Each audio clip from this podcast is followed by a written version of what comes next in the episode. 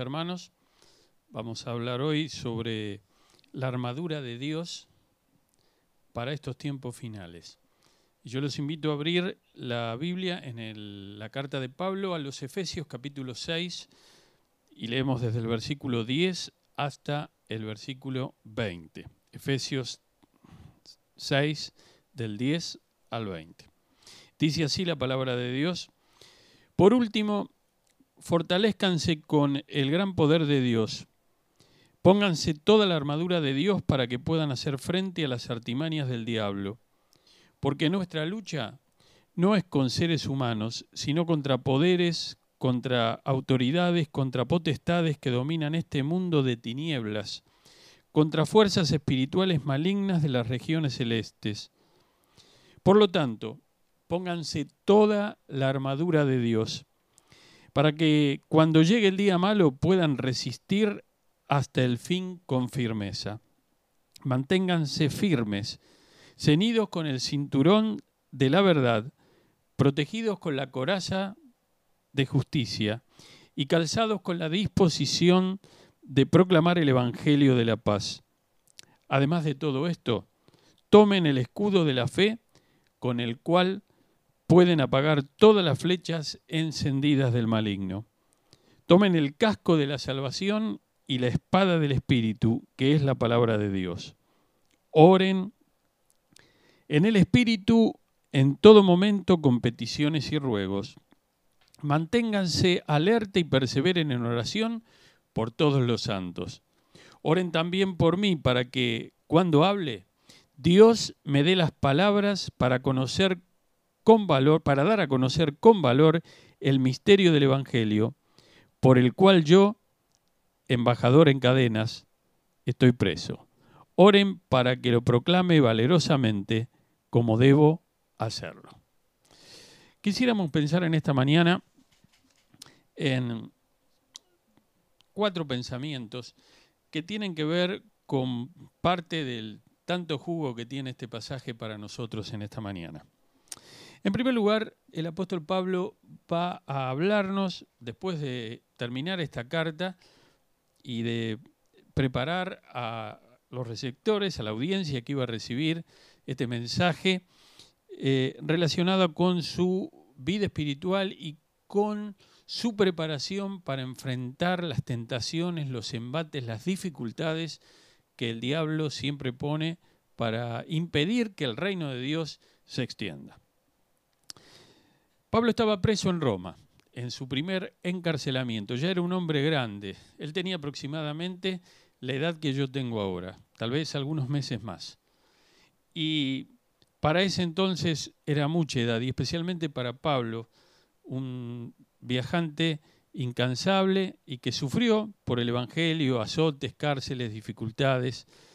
Eh, el cuerpo estaba sintiendo eh, en estos últimos años de su vida, le faltaban aproximadamente unos cinco años, tal vez un poquitito más nada más para partir a la eternidad, y iba a salir de este primer encarcelamiento, pero finalmente iba a ser tomado prisionero por el Evangelio otra vez, obviamente injustamente, sin haber cometido ningún delito, eh, por el Imperio Romano, para ser entonces muerto por la causa de Jesucristo.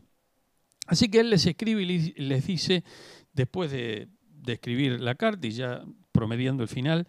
Hermanos, se tienen que fortalecer en el Señor, se tienen que hacer fuertes en el Señor.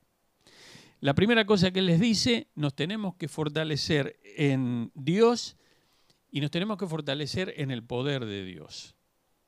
Porque Dios es un Dios poderoso. Nuestras vidas, nuestras vidas cristianas, nuestra vida espiritual, toda nuestra vida, tiene que fortalecerse en Dios.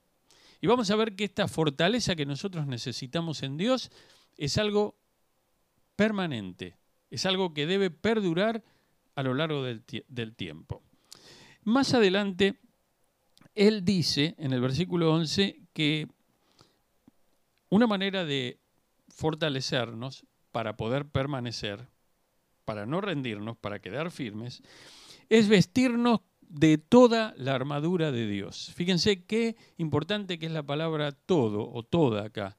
toda la armadura, no gran parte de la armadura o alguna parte de la armadura, sino todos los medios que Dios tiene para nosotros, que pone a disposición de nosotros para que nosotros podamos armarnos, para que nosotros podamos vestirnos, para que nosotros podamos utilizarlos con el fin de que nuestra vida, nuestra fe, esté firme. Yo voy a avanzar un poco rápido ahora para ir desembocando hacia el final del pasaje donde quiero detenerme más en esta mañana. Pero ahora va a decir el apóstol Pablo, ¿por qué nos tenemos que armar? Nos tenemos que armar porque nosotros vivimos una lucha. La vida cristiana es una lucha. No es una batalla esporádica, es una lucha continua. Por eso en varias partes de la Escritura, en los Evangelios, también en este pasaje, se nos dice que nosotros tenemos que velar, que nosotros tenemos que estar despiertos, que nosotros tenemos que estar atentos como el soldado que estaba de guardia en un regimiento, en un campamento, al hacer la guardia, especialmente de noche, tenía que estar despierto y atento por si el enemigo se acercaba. Así que nosotros tenemos un enemigo. El versículo 11 dice que tenemos que tener la armadura de Dios para estar firmes, para poder resistir. Hay, una manera, hay maneras de pararse para poder resistir, para poder resistir el embate, para poder resistir eh, algún objeto que se nos tira encima y que tenemos que agarrar, o eventualmente en una lucha personal para resistir a un enemigo que se abalanza sobre nosotros. Dice, ¿Qué es lo que nosotros espiritualmente tenemos que resistir? Dice el versículo 11. Las acechanzas del diablo. Las acechanzas son los artilugios. Lo que está tramando el diablo. Eh, eh, la palabra acechanza no es, un, digamos, algo que alguien está pensando que puede ser para hacernos bien o para hacernos mal o para ser neutral con nosotros. No. Acechanza, como lo dice el diccionario de la Real Academia, tiene que ver con aquel artilugio con aquella destreza que uno usa, utiliza para hacerle daño a alguien, para hacerle daño a una persona. Nosotros tenemos que resistir las acechanzas del diablo. Para eso necesitamos estar firmes. Y para estar firmes necesitamos toda la armadura de Dios. Ahora, dice la Escritura que nuestro enemigo no es un enemigo humano. Puede ser humano, en otros pasajes de la Biblia sabemos que hay muchas personas que se oponen al avance del reino de Dios.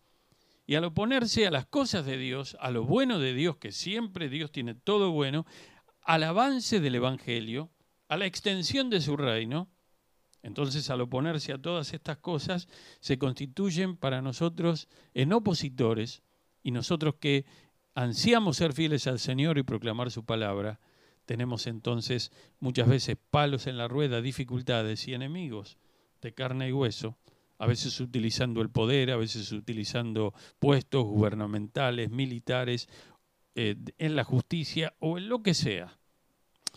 Pero aquí Pablo va a decir que en definitiva, aunque a prima facie parece que estos son aquellos que nos están haciendo la vida imposible como cristianos, no son la autoridad final. Va a decir Pablo aquí, inspirado por el Espíritu Santo, no tenemos lucha contra carne y sangre, es decir, contra seres humanos. En realidad la lucha del cristiano no es con otros seres humanos, sino contra principados, contra potestades, contra gobernadores de las tinieblas de este siglo, contra huestes espirituales de maldad en las regiones celestes. Pablo está escribiendo a los gentiles y también, en cierta manera, tiene en su mente la cosmovisión judía. Ahora, estos términos que Pablo va a usar aquí, que están traducidos al castellano, si uno consulta un Nuevo Testamento griego, va a ver que se mencionan también en esta epístola, en la epístola a los colosenses, algunos de estos términos. Lo cierto es que finalmente estos términos pincelan y denotan las huestes de Satanás.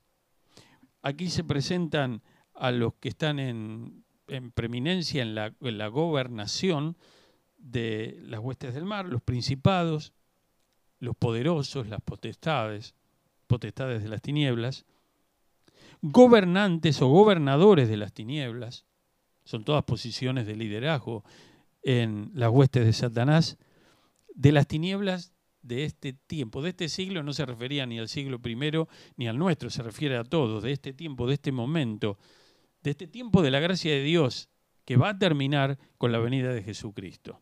Por eso esta palabra de Dios no solamente fue para eh, aquellos que recibieron esta carta, eh, la iglesia en Éfeso, y esta fue una carta que en los primeros manuscritos tenía allí un, como un faltante de la palabra, como si fueran unos puntos suspensivos, porque se cree que fue una carta circular a iglesias allí en la provincia romana de Asia, cuya ciudad principal era justamente Éfeso. Estos son nuestros enemigos, las huestes espirituales, ¿eh? ejércitos enteros. Fíjense que podría haber dicho hueste espiritual en singular, sin embargo está en plural, espirituales de maldad de las regiones celestes. Todo esto, combinado con lo que dice el versículo 11 que acabo de leer, contra las acechanzas del diablo, nos habla de que nuestra lucha es contra el diablo, es contra Satanás, es contra su organización. En primer lugar, al mencionar aquí la palabra diablo, y en otros escritos de Pablo, Pablo está diciendo que él creía en el diablo. Jesús creía en Satanás, existía Satanás.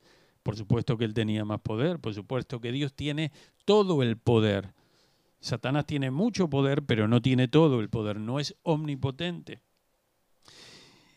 Ese es nuestro enemigo. Nuestro enemigo es un enemigo, podríamos decir, con superpoderoso, una palabra que hoy es muy común entre los chicos, entre los, eh, niños. Superpoderosos, ¿eh? ven dibujitos animados eh, con personajes que tienen superpoderes, entre comillas. Pero en este caso son, tienen mucho poder. Las huestes del mal. Nosotros tenemos lucha contra ellos. Ahora, alguno va a escuchar esto y va a decir, bueno, esto es muy complicado, no sé si voy a hacerme cristiano, no sé si voy a seguir a Cristo, porque si seguir a Cristo significa estar en la vereda opuesta a todas estas huestes que tienen tanto poder, no sé qué negocio puedo hacer. Pero yo quiero decir antes de avanzar que nosotros no estamos en guardia, no velamos, no estamos como un soldado que está a la expectativa de lo que podría pasar con el enemigo desde un punto de vista que va hacia conseguir la victoria, sino que nosotros formamos partes de las huestes de Dios que ya tienen la victoria. Cuando Jesucristo murió en la cruz del Calvario, Satanás y, todos estos eh, líderes de su organización, más todos los demonios que integran sus huestes, presionaron con todo lo que les era posible y pensaron que obtenían la victoria al llevar a la muerte a Jesús en la cruz del Calvario. Pero él, al partir, la última de las siete palabras dijo, consumado es, y expiró, entregó el Espíritu. Pero no quedó allí, no quedó en la cruz, lo bajaron en la víspera del sábado, lo llevaron a una tumba. Pero al tercer día, el primer día de la semana, él se levantó de los muertos invicto, glorioso.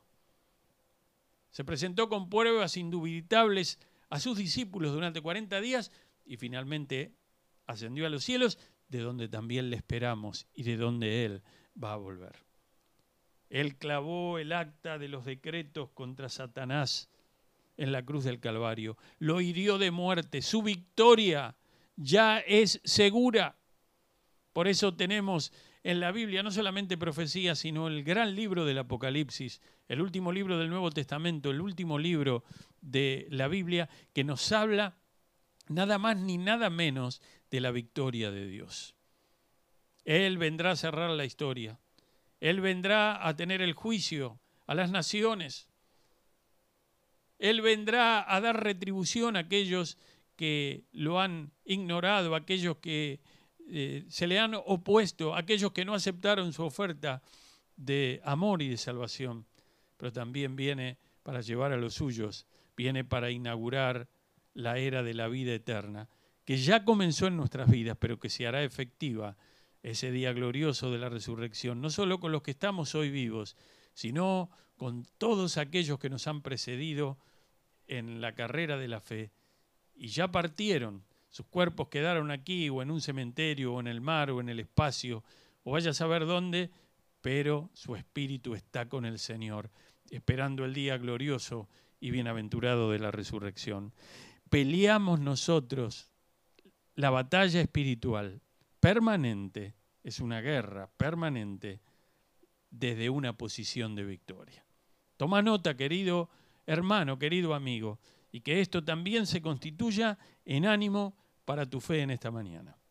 Sigue diciendo el texto, no solamente tenemos que fortalecernos y prepararnos, no solamente pincelado cuál es nuestro enemigo, cuáles son sus características en cuanto a la fuerza y al poder, sino que va a volver a decir el apóstol Pablo para ir avanzando que nosotros tenemos que estar firmes. Yo ya lo mencioné, ya lo viene diciendo, lo repite en el pasaje. Debemos estar firmes, dice en el versículo 11. Dice el versículo 13, tomen toda la armadura de Dios, otra vez lo menciona, toda la armadura de Dios, para que podáis resistir en el día nefasto, en el día de la prueba, en el día de la tentación, en el día de la crisis, en el día de la turbación, de la tempestad, en el día malo. Y habiendo acabado todo, no quedéis tirados como para que vaya a buscarte una ambulancia, un equipo de salubridad para recogerte y llevarte una terapia intensiva. Espiritualmente lo digo y figuradamente hablando, sino para que cuando termine el accionar de la Satanás y de sus huestes contra nuestra vida, en distintos momentos y en distintas instancias, resistamos con toda la armadura de Dios, haciendo uso a todos los medios que Él nos da, y cuando termine esto, estemos firmes. La palabra de Dios dice, resistid al diablo y huirá de vosotros. Resistid al diablo y huirá de vosotros. Nunca se nos da la idea en la escritura de que nosotros tenemos que escapar del diablo. Tenemos que escapar de la tentación como hizo José. Tenemos que hacer caso al consejo apostólico que Pablo le dio a Timoteo en una de sus cartas, huye de las pasiones juveniles. Pero nosotros tenemos que hacer frente a los artilugios, a las acechanzas del diablo. El gran Punjan, un gran hombre de fe, que vivió en el año 1600 y, algunas décadas más, escribió un libro que es un clásico de la literatura cristiana evangélica, El peregrino de Bunyan. Y así cuando él eh, llega al momento en que uno de sus personajes tiene que hacer frente a las huestes del mal. Y como va a decir más adelante, conforme yo leí, le ponen la coraza. Le ponen la coraza, pero resulta que cuando le ponen la coraza, él descubre que él tenía protección en la parte delantera, pero no en la trasera. Se ataba, pero quedaba descubierta la espalda. Y la idea de esta protección es que el cristiano está llamado a ir hacia adelante, no a quedarse, a moverse y hacia adelante, porque la victoria ya es nuestra y porque tenemos al Señor y porque tenemos todos los medios que Él nos da para poder avanzar en nuestra vida, en este mundo. Estoy predicando este mensaje en estos días donde realmente están pasando tantas cosas como corolario, como eh, derivadas de todo este tiempo de pandemia. Tantas cosas están sucediendo y algunos se desalientan. Están pasando, obviamente, situaciones difíciles, no solamente a nivel de salud, a nivel económico, a nivel de los negocios, a nivel de las pymes, a nivel de los trabajadores. Hermanos, quiero alentarlos en esta mañana una vez más este domingo. Nosotros tenemos nuestros trabajos, tenemos un cuerpo, tenemos una salud que cuidar, tenemos que ser buenos mayordomos de lo que Dios nos ha dado, de nuestra vida, de nuestra salud. Por eso procuramos cuidarnos, cuidar nuestro físico, cuidar nuestra alimentación. Por eso procuramos nosotros cuidarnos con no tomar alcohol excesivo, si es que tomamos, no fumar. Y algunos nos catalogaron hace algunas décadas atrás como que nosotros los seguidores de Jesucristo, los evangélicos, éramos el, el, pueblo que tenía prohibido hacer de todo. No tenemos prohibido hacer de todo. Nosotros nos cuidamos porque amamos a Jesús. Nosotros nos cuidamos porque este cuerpo que Dios nos ha dado la Biblia nos dice que es templo del Espíritu Santo de Dios.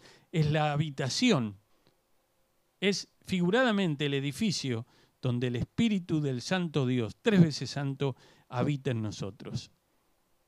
Y nosotros queremos avanzar, queremos resistir el día malo y queremos estar firmes cuando todo termine. Y entonces rápidamente va a citar aquí el apóstol Pablo características, elementos que formaban parte de la armadura del soldado, porque él estaba preso, como dice el libro de los Hechos en el último capítulo, en una casa alquilada en Roma, muy cerca de las barbas del emperador, allí en Roma, la ciudad imperial. Él estaba encadenado a un soldado, una cadena, que ya no muy grande. Cada cuatro horas esa guardia se cambiaba. Y él tenía 24 horas al día la vista de un soldado. Estaba en la misma habitación, lo tenía muy cerca porque estaban encadenados. Así que eso le sugirió la ilustración a Pablo.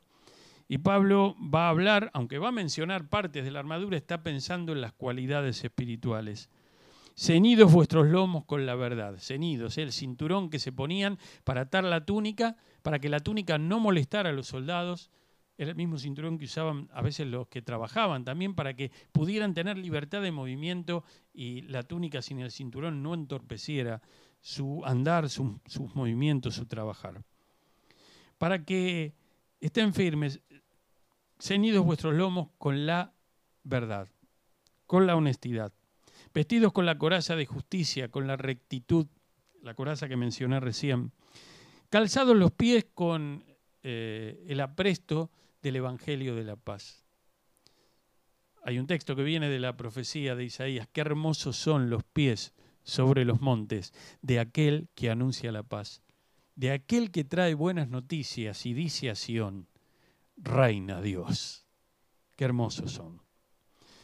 Pero va a seguir diciendo, pero por sobre todas las cosas tomen el escudo de la fe, un escudo que se constituía de dos maderas pegadas, un escudo grande, no de los redondos chicos, era un escudo mucho más grande, que detenía las flechas que eran mojadas en brea, encendidas a fuego y lanzadas por el enemigo. Eran temibles esas flechas, pero podían ser detenidas con el escudo. Las flechas llegaban, se clavaban levemente en el escudo y la brea al tocar la madera del escudo finalmente se apagaba. Detenían. ¿Qué significan esas flechas? ¿Qué significan esos dardos? Son las tentaciones de Satanás. Es todo lo que Satanás hace. A veces para tentarte con el poder, para tentarte con el sexo, para tentarte con el dinero, para tentarte con el alcohol, para tentarte con la droga, para tentarte, y a veces para tentarte con el desaliento, a veces para poner pensamientos en tu mente, para desilusionarte. Por eso cuando uno mira los noticieros, por eso cuando uno habla, hay personas que son muy negativas, tiene que tener siempre presente que uno es hijo del Señor es un soldado, cada uno de nosotros que hemos confiado en Jesucristo del ejército de Dios. No para tomar un fusil y desparramar tiros por todos lados, sino espiritualmente hablando para estar listos para llevar el Evangelio de la paz.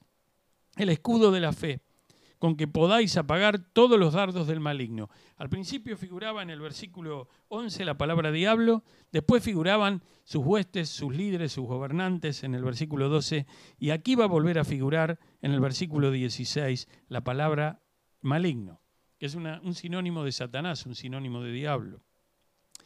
Y termina diciendo, tomad el yelmo de la salvación y la espada del Espíritu, que es la palabra de Dios. Bien, va a terminar el pasaje. Y yo quiero detenerme en esta mañana pensando en lo que nos resta de estos tres últimos versículos. La palabra de Dios nos va a decir a nosotros que parecería que ya está la armadura, ya está todo, pero va a decirnos ahora que nosotros tenemos que orar en todo tiempo. Esto que Pablo pone como ejemplo, esto de vivir nuestra fe, esto de tomar el escudo de la fe, esto de confiar en que nosotros estamos defendidos, escondidos con Cristo en Dios, esto de confiar en que Él está con nosotros todos los días hasta el fin del mundo. Esto es importantísimo. Pero aquí Pablo va a decir, tenemos que orar en todo tiempo. Al principio se nos dice que tenemos que velar. Se nos dice que tenemos que estar firmes, que tenemos que seguir firmes, que tenemos que continuar firmes. ¿Cómo lograrlo? No solamente teniendo a disposición todo lo que está ejemplificado con la armadura del soldado, sino que aquí hay algo más. Esto no estaba en el soldado, pero esto es parte de todo lo que tenemos a disposición. Orando en todo tiempo. Cuando uno investiga en el Nuevo Testamento, hay dos palabras griegas. Una es la palabra cronos, y ahí viene cronómetro, la medición del tiempo, el tiempo que nosotros medimos con el reloj. Y por otro lado está la palabra kairos.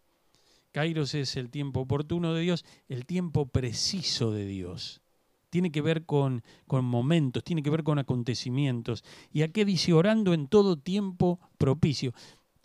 Hay que orar en todo tiempo. Lo que no dice el texto, que hay que orar 24 horas al día. Recuerden ustedes que cuando estaban a punto de cruzar el Mar Rojo, Moisés y todo el pueblo de Israel, Moisés estaba allí y por lo que dice el pasaje, Moisés se puso a orar, los eh, egipcios venían detrás, era inminente su llegada, pisándole los talones al, al pueblo para atacarlo, para despedazarlo. Israel no tenía ejército, allí marchaban familias enteras con niños, padres, madres, abuelos, abuelas, enseres. Sin embargo, el Señor le dice, ¿por qué clamas a mí, Moisés? Di a los hijos de Israel que marchen. Hay un tiempo, como dice el libro de Eclesiastés, para todo. Lo que quiere decir aquí el texto, que en todo tiempo, no está refiriéndose solamente al tiempo de prueba, hay tiempo oportuno para orar, cuando las cosas van bien o cuando las cosas no van bien. Cuando uno toma el libro de Job, se da cuenta que Job hacía sacrificios por sus hijos, capítulo 1 y capítulo 2, y oraba a Dios por ellos, oraba por su familia. Pero también cuando viene la prueba que Dios permite, él habla con el Señor. Ahí están los diálogos. Y finalmente termina el libro de una manera gloriosa. Cuando el Señor le hace comprender qué distancia inmensa había entre Él, que era el Dios creador incomparable. El Dios al cual ninguno de sus seres creados puede decirle lo que tiene que hacer. Y Job lo comprende y dice, de oídas te había oído, mas ahora mis ojos te ven. Pero él oró. Él oró también al final por sus amigos. Oraba al principio y también cuando se pincelan los diálogos con sus amigos. Hay diálogos en los cuales Job le habla a Dios. Orando en todo tiempo, cuando las cosas te van bien y cuando no van tan bien. Orando en todo tiempo. Les confieso que media hora antes de grabar este mensaje no me sentía bien, tenía dolor de estómago, eh, no, no sabía si era porque había tomado un té hacía pocas horas. Y entonces oraba en mi interior, Señor, tengo que grabar este mensaje, se acerca la hora. Pon tu mano sobre mi físico, sobre mi cuerpo y permíteme, Señor, dame palabras, dame fluidez de palabras, Señor. Y pon tu mano para que con toda, todo vigor, con todo de nuevo pueda proclamar tu palabra. Orando en todo tiempo, Pablo va a decir con toda oración y súplica, para darle fuerza a la idea. La súplica es como un pedido en un momento desesperado, como si vos estás gritando, si está viniendo uno que te va a matar y estás pidiendo ayuda desesperadamente, si se te está por caer algo, el techo, algo. Con toda oración y súplica en el Espíritu. ¿Qué quiere decir en el Espíritu? Conforme el Espíritu nos guía dejando que Él ponga palabras, porque hay momentos de nuestra vida, querido oyente, querido hermano, que a veces caemos delante del Señor y no sabemos cómo orar.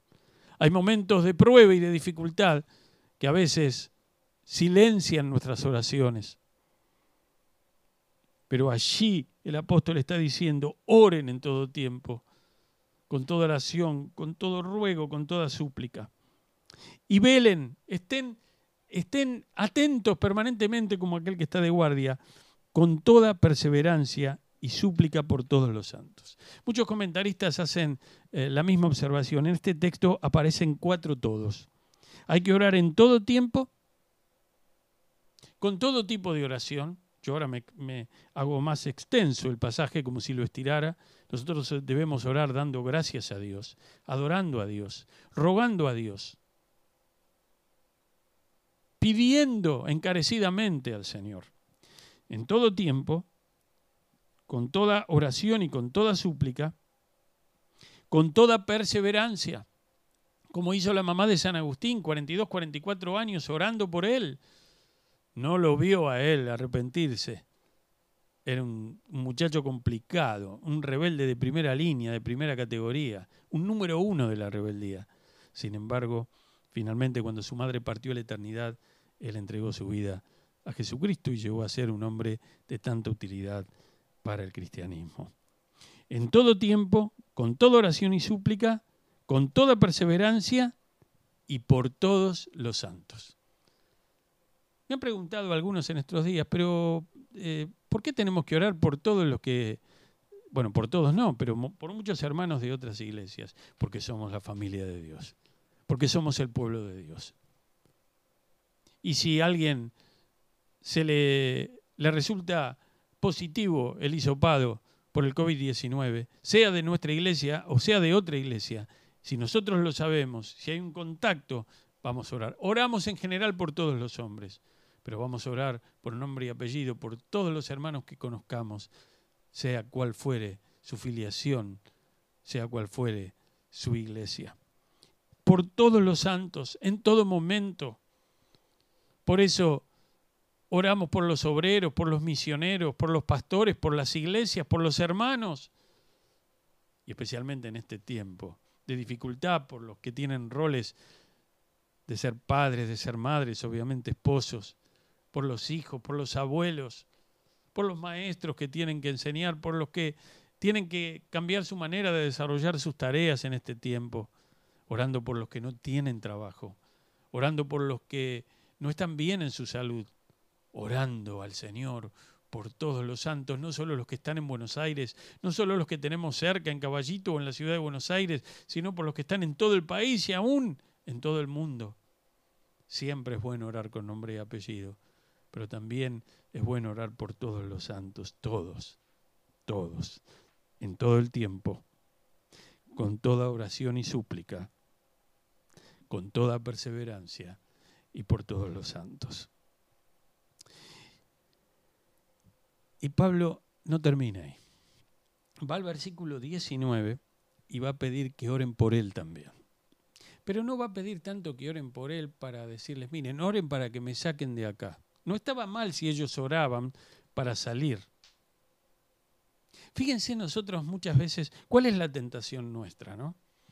Eh, nosotros ante una circunstancia dada, podemos pasar nosotros o que pase un ser querido, un hermano, oremos y usamos nuestra lógica, si alguien, está sin trabajo, para que consiga trabajo, si alguien está enfermo, para que se sane, si alguien está cansado, para que pueda descansar o que pueda tomar unas vacaciones, y así. No está mal que hagamos eso. Pero nuestra oración siempre tiene que ser humilde, porque no vaya a ser cosa que Dios tenga otros planes. Dios tenga otros planes. Y todos los planes de Dios son buenos para nosotros porque su voluntad es buena, es agradable y es perfecta. Voy al ejemplo otra vez. No está mal pedir trabajo para uno que no lo tiene, porque el trabajo es una bendición. Pero a veces nosotros nos, nos ponemos en la cabeza y decimos, Señor, te pido que me des ese trabajo. No está mal que oremos así, pero tenemos que estar preparados por si Dios nos dice, todavía no, o nos dice, no, ese trabajo no es para vos, tengo otro, pero no es ese. Señor, te pido que fulanita, Señor, me ayude para ponerme de novio y casarme con esa chica o con aquel muchacho. Y no está mal que pidas la vida del Señor. Pero la verdad es que es mejor empezar a orar mucho antes por muchas cosas en la vida. para que cuando lleguen las cosas, las decisiones que son puntuales, nosotros podamos tener todo ese background, podamos tener todo ese trasfondo que nos tiene preparados en lo general de Dios para poder tomar decisiones en lo particular. Bien, oren por mí. Y entonces es interesante, se, ven este, bien en el Nuevo Testamento, especialmente en el original, que Él va a pedir dos cosas. Recuerden que Él estaba preso. Él no podía viajar y abrir obras misioneras, no podía predicar en un pueblo, en una ciudad o en la otra. Estaba allí encadenado. Dice, Él oraba, oren por mí, a fin de que al abrir mi boca me sea dada palabra para dar a conocer con denuedo el misterio del Evangelio. En primer lugar, prestemos atención. Pablo está pidiendo él, él que escribió medio Nuevo Testamento, está pidiéndole a Dios que le sea dada palabra. Él no le está pidiendo a Dios que le ponga una palabra nueva. No le está diciendo eso. Él lo que le está diciendo es que ponga la palabra oportuna, pertinente, justa para el oyente que está escuchando, los oyentes, en el momento. Qué humildad la de Pablo. Les confieso que en la vida de los predicadores hay crisis, relacionadas justamente con la predicación. No siempre uno está igual, no siempre el ánimo de uno está igual, no siempre los pensamientos de uno están claros, en el sentido de tener una rapidez, una velocidad. Y yo pienso que muchas veces el Señor obra con nosotros los predicadores para hacernos comprender una vez más que somos insuficientes que sin, su provisión, sin su presencia, sin su guía, sin la oración de los hermanos, hermanos, oren no solamente por quien predica en este momento, oren por todos los predicadores de la iglesia, los que tenemos en las obras misioneras, oren por los otros pastores de la ciudad, por los otros predicadores, oren por los predicadores del mundo, oren. Pero Pablo decía por mí, como si yo le pidiera a mi iglesia, oren por mí. ¿Por qué? para que me sea dada la palabra, para que a mi labio llegue la palabra oportuna, a fin de que al abrir mi boca pueda dar a conocer con denuedo el Evangelio. Pero dice el misterio del Evangelio. ¿Sabe lo que significa esto? Misterio es para los que no conocen a Jesucristo. Esa palabra misterio significa que para aquellos que hemos conocido al Señor, el Evangelio ha sido revelado, es muy claro para nosotros. Pero lo que Pablo está enfatizando aquí, oren para que el Evangelio que fue revelado por Dios no es nuestro, no es de hombre como escribió a los Gálatas, sino es un Evangelio para todos los hombres, pero revelado por Dios, que no surgió de un hombre o de un grupo de hombres, que esa palabra del Evangelio yo pueda darla adecuadamente. Y va a terminar diciendo, del cual soy embajador en cadenas. Era una cosa muy rara, porque ser embajador, un embajador es alguien que representa a un rey en la corte de otro o a un gobierno frente a otro gobierno.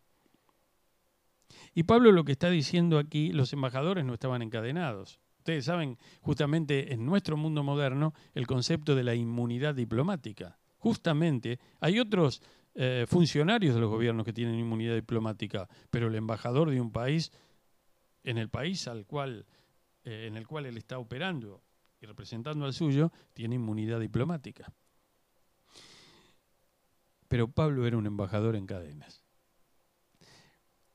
Pero él estaba preso en Roma. La cabeza de ese imperio era el emperador, que también era considerado un dios, pero él se considera embajador de Jesucristo. Parecía que estaba encadenado, pero la verdad es que no sabemos si estaban más impedidos y encadenados los soldados que estaban con él, aferrados a la cadena, que el mismo Pablo, porque su boca hablaba. Y él pedía fíjense que lo visitaban a Pablo y él les hablaba, pero todos los soldados escuchaban cada cuatro horas, escuchaban. El libro de los Hechos dice de que estuvo dos años en una casa alquilada y hablaba de Jesucristo, Pablo ahí adentro. No podía salir, pero abría su boca y abría su lengua. Yo me emocioné en estos días cuando la hermana Estela, que está internada en el hospital sirio-libanés, allí en Devoto, me contó cómo ella hablaba al médico que la atendía, que le hacía eh, su tratamiento de hemodinámica todos los días. Una hora y media duraba esa hemodiálisis, creo que así se llama. Y entonces ella aprovechó para darle testimonio del Señor. No podía moverse, tenía las plaquetas por el suelo, no tenía fortaleza física, pero allí estaba ella, hablando de su Señor al médico. ¿Quién le iba a decir ese médico que una persona a la cual él iba a ayudar con su salud le iba a estar hablando del tema más importante de la vida y de la eternidad? Nada más ni nada menos que de Jesucristo. Soy embajador en cadenas. Y ahora va a venir la segunda frase. Es lo que yo decía al principio. Él dice que, en primer lugar, oren por él para que su boca sea abierta y para que la palabra le sea dada para dar a conocer el Evangelio. Pero ahora en el 20 va a decir que con denuedo hable con él, no solamente que hable la palabra, sino que la hable con ganas, que la hable con denuedos. Está inmerso en todo el tema de estos versículos, de resistir, de permanecer hasta el final, de permanecer firme, de no doblegarse. Hay culturas que enseñan padres a hijos y así de generación en generación algunas culturas de algunos pueblos, entre ellos algunos europeos, a no rendirse jamás. No rendirse, no flaquear. Bueno, llevemos esto al terreno espiritual, llevemos esto al terreno ético, lo que hemos aprendido, en mi caso, de mis padres cristianos, a, no renunciar a lo que hemos aprendido, a lo bueno que hay que hacer. Estamos rodeados de tanta inmundicia y de tanta corrupción que este mensaje es un mensaje necesario para nosotros. Porque tenemos que estar firmes en medio de tanta corrupción. Y yo quiero ya ir terminando este mensaje diciéndoles, cerrando la idea, y déjenme extender estos versículos 19 y 20 también al testimonio personal de los cristianos. Aquí se habla del predicador, aquí se habla de Pablo, que hable la palabra y que con denuedo pueda ser dicha esa palabra. Les pido que oren por mí, para dar la palabra y para que con todo denuedo. ¿Por qué? Porque tenemos nosotros que conquistar, arrancar del reino de las tinieblas a todos aquellos que están allí encadenados y presos por el poder del enemigo en medio de sus pecados y de sus, de sus debilidades para traerlos a la luz al reino de la luz, a la presencia de Jesucristo. Y por eso necesitamos poner todo nuestro corazón. Por eso necesitamos estar firmes, por eso necesitamos estar vigilantes, por eso necesitamos estar orando en todo tiempo, por eso necesitamos orar por todos y necesitamos que todos oren por nosotros. Y nosotros terminamos en esta mañana diciendo lo siguiente. Este tiempo es difícil, pero yo quiero dejarlos en esta mañana pensando en que estamos nosotros peleando desde una posición de victoria. Yo sé que hay cosas de todos los días que nos preocupan. Yo sé que hay cosas de todos los días que embargan nuestro ser, pero quiero que pensemos como pueblo de Dios en esta mañana que nosotros somos un pueblo victorioso. Somos el pueblo de Él.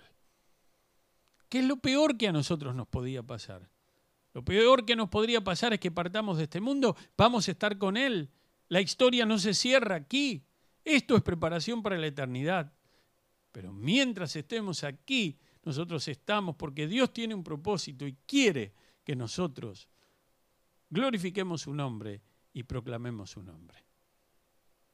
Hagamos entonces como Bunyan describía en El Peregrino. No seamos estáticos, no vivamos, como decía otro predicador, la vida cristiana sentados como espectadores. Estamos por eh, cerrar todo un tema de programación de grupos para orar. De grupos por WhatsApp, más chicos. Y yo oro al Señor, oro al Señor en ese convencimiento de que es importante la súplica, de que es importante la oración, como hemos enfatizado en estos cuatro todos del versículo 18. Que los hermanos, que ya hay muchos que están orando por otros, pero que todos puedan ser alcanzados por la oración y que todos tengan la oportunidad de orar. No solamente unos por los otros en la iglesia, sino por nuevas personas que el Espíritu de Dios en este tiempo de cuarentena está tocando. Como ha sucedido en medio nuestro y en medio de otras iglesias, se está acercando gente al fuego del Evangelio, a la fogata del Evangelio, a calentarse con el Evangelio y el mensaje está tocando los corazones. Y yo te invito en esta mañana a que vengas a Él. Yo te invito en esta mañana a que te decidas por Jesucristo. Él te está esperando. Él te está esperando. Él murió por ti, murió por mí en la cruz del Calvario. Y para ti, querido hermano, para nosotros, querida iglesia, termino con una historia fuimos llamados a avanzar. No somos de los que retroceden, dice la carta a los hebreos. Nosotros no somos de los que retroceden. Somos de los que, aquellos que avanzan para salvación, aquellos que avanzan para honra y gloria de su Señor. Estaban en un zoológico, en un zoológico de los antiguos, había un foso de los leones. El zoológico, un domingo a la tarde, un domingo de sol, lleno de gente y por supuesto, ese eh, foso de los leones que atraía la atención de todos los niños que iban con sus, sus padres, sus mayores, a pasar una tarde para ver los animales. Tal es así que estaba rodeado de gente y había una pared y un alambrado, así que una familia estaba con sus criaturas. Un chico inquieto se sube a la parecita, pero estaba todo el alambrado pero cuando sus padres se distrajeron en un momento, el chico se trepa al alambrado y se cae dentro del foso. Ustedes imagínense el estupor de los padres y de toda la gente, el griterío en el zoológico. Estaban los leones y finalmente se aproxima uno de ellos, viene a donde está el chico y lo toma de uno de los brazos a esta altura y lo agarra como un trofeo. No termina de cerrar sus maxilares, pero lo tenía apretujado entre sus dientes allí. El chico inconsciente del espanto y del dolor. Y entonces, en ese momento en el zoológico había tres soldados que estaban de franco. Y al sentir el griterío se acercaron y uno de ellos resueltamente y rápidamente Tomó un diario de uno de los presentes y unos fósforos y se tiró adentro del foso. Y estando abajo del foso, prendió el diario como si fuera un manojo, como una antorcha, y se acercó al león que tenía entre sus garras el brazo de la criatura. Y cuando el león vio que el fuego se acercaba hacia su cara, soltó la presa. Para ese entonces vinieron los que trabajaban allí en el zoológico y pudieron entrar, pudieron primero sacar a la criatura, sacar al soldado y ocuparse de los demás detalles. Nosotros necesitamos, el pueblo de Dios, hombres y mujeres llenos del fuego del Espíritu Santo, que hagan retroceder al león.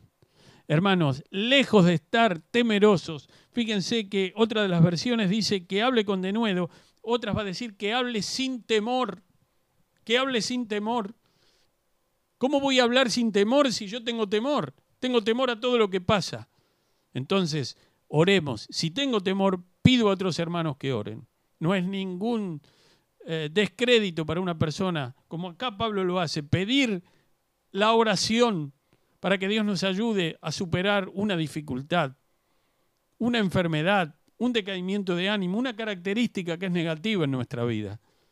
Que podamos entonces de esta manera avanzar y hacer retroceder al león desde la posición de victoria que Él nos ha dado. Y falta poco, el Señor vendrá en gloria. Ese aleluya de Händel con el cual termina el oratorio del Mesías.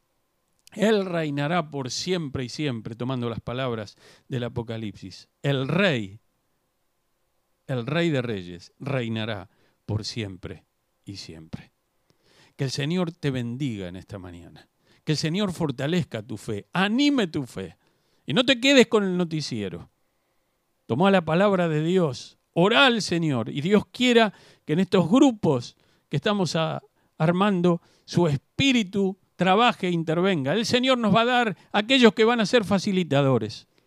No tengo la menor duda de esto. Y vamos a guiar a cada uno de estos grupos a profundizar la oración y la súplica por todos los santos. Que el Señor bendiga a su iglesia en esta mañana. Que el Señor te bendiga y si estás escuchando, ¿por qué no venís a Él? ¿Por qué no venís a Él? Él murió por vos. Jesucristo dio su vida por vos. Muchas bendiciones.